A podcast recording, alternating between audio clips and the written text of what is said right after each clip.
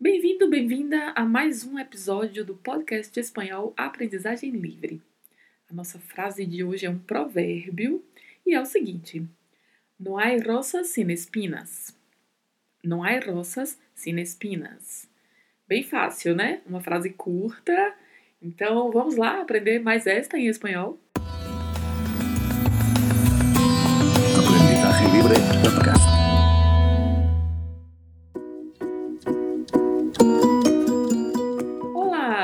Dias, buenas tardes, buenas noches. Não sei qual é o horário que você está ouvindo este podcast. Eu sou a Adrina Cândido e estou aqui mais uma segunda-feira com uma frase para aprendermos com ela vocabulário, gramática e pronúncia.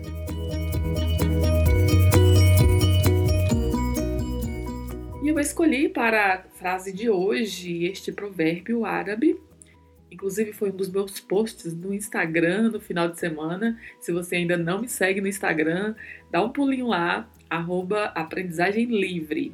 E você verá o post contendo esta frase. Então vamos começar a análise da nossa frase com as duas primeiras palavras, não há. Não há. O não é um advérbio de negação, que significa não, e há é a conjugação do verbo haver, verbo haver, ou seja, o verbo haver. E o ai tem um sentido de expressão de existência de alguma coisa. E como aqui na frase estamos utilizando um advérbio de negação, então seria a não existência. No ai seria não existe, não existe, né? Ou não há, também pode ser traduzido assim no português rosas, né, que significa rosas, e rosas tem duas particularidades aí de pronúncias, né? Primeiro, a letra R com som vibrato e o S com som de S mesmo, né? Isso porque eu sempre saliento que não há sonoridade do Z no espanhol. E nós estamos tão habituados no português com o S com som de Z quando ele se encontra entre duas vogais, e isso não se aplica ao espanhol. Então vamos sempre pronunciar rosas, rosas. E o O é mais fechado também, tá? Rosas. Sin, que significa sem, e espinas, espinas. As espinas são aquelas partes que existem nas flores que são assim pontiagudas e que muitas vezes machucam. Né? Conhecemos em português por espinhos. E aí atentem-se aí que a palavra em espanhol não é no masculino, é uma palavra feminina.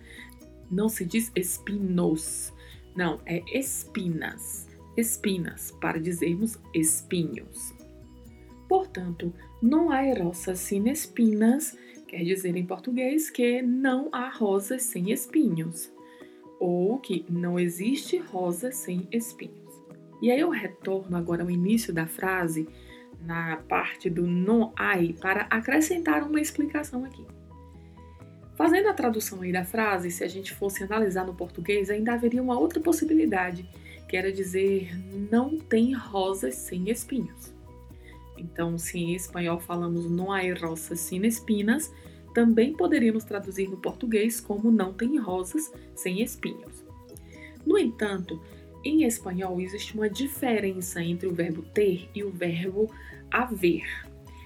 O verbo ter, que é tener em espanhol, e o verbo haver, que é haver. Há uma diferença aí. Então vamos aprender essa diferença considerando esta expressão não há. Vamos começar por aí.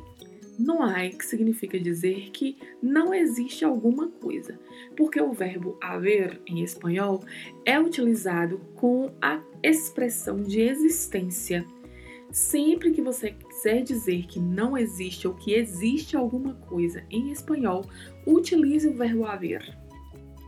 Por exemplo, ah, eu quero dizer que tem muitas casas em uma determinada rua. Ah, tem muitas casas nessa rua.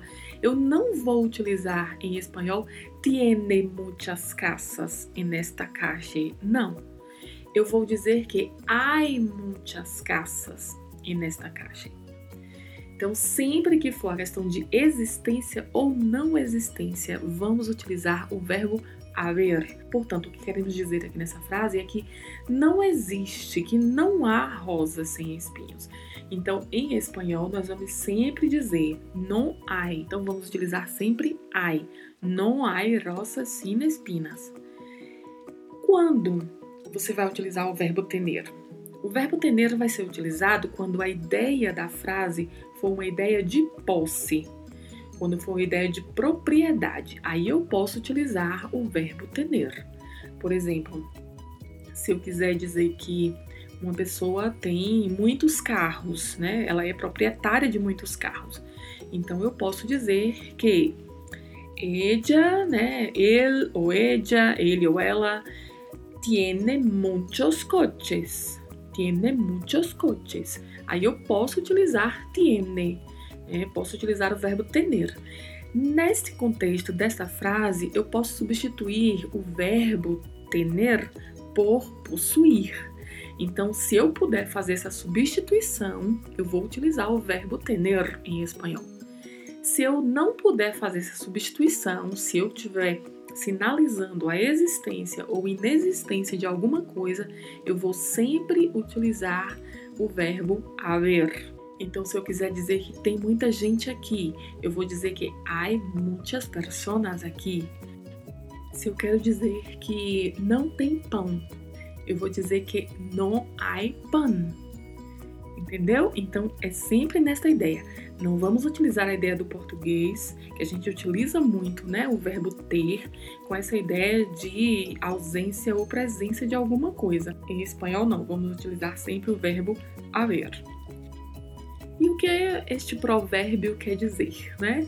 Na verdade, quando falamos que não é roças, sim espinas, estamos querendo nos referir a situações que tem um lado bom, mas que sempre tem associado ao lado bom algo que é desgostoso, algo que não é tão bom assim.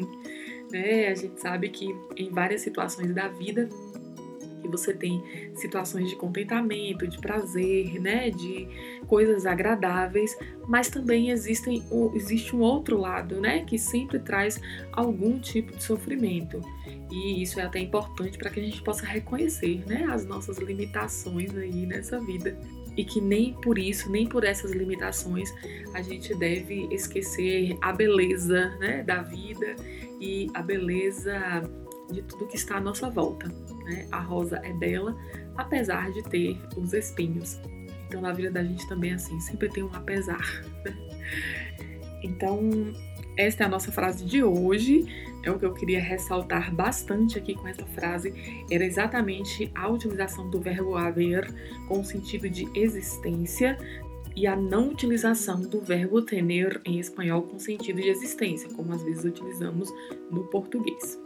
Então, você fica aí com essa frase para estudar por esta semana. Mais uma vez, vou repetir a frase para que você possa repetir também em voz alta. Não há rosas sin espinas. Não há rosas sin espinas. Então, repita várias vezes esta frase para que você possa aprender a pronúncia correta e adequada das palavras. E vá divulgando aí o nosso podcast para que outras pessoas possam se somar a nós e também aprender um pouco mais deste idioma. Se você tiver dúvidas, sugestões, se quiser se comunicar comigo, envie um e-mail. O e-mail está aí na descrição geral deste podcast.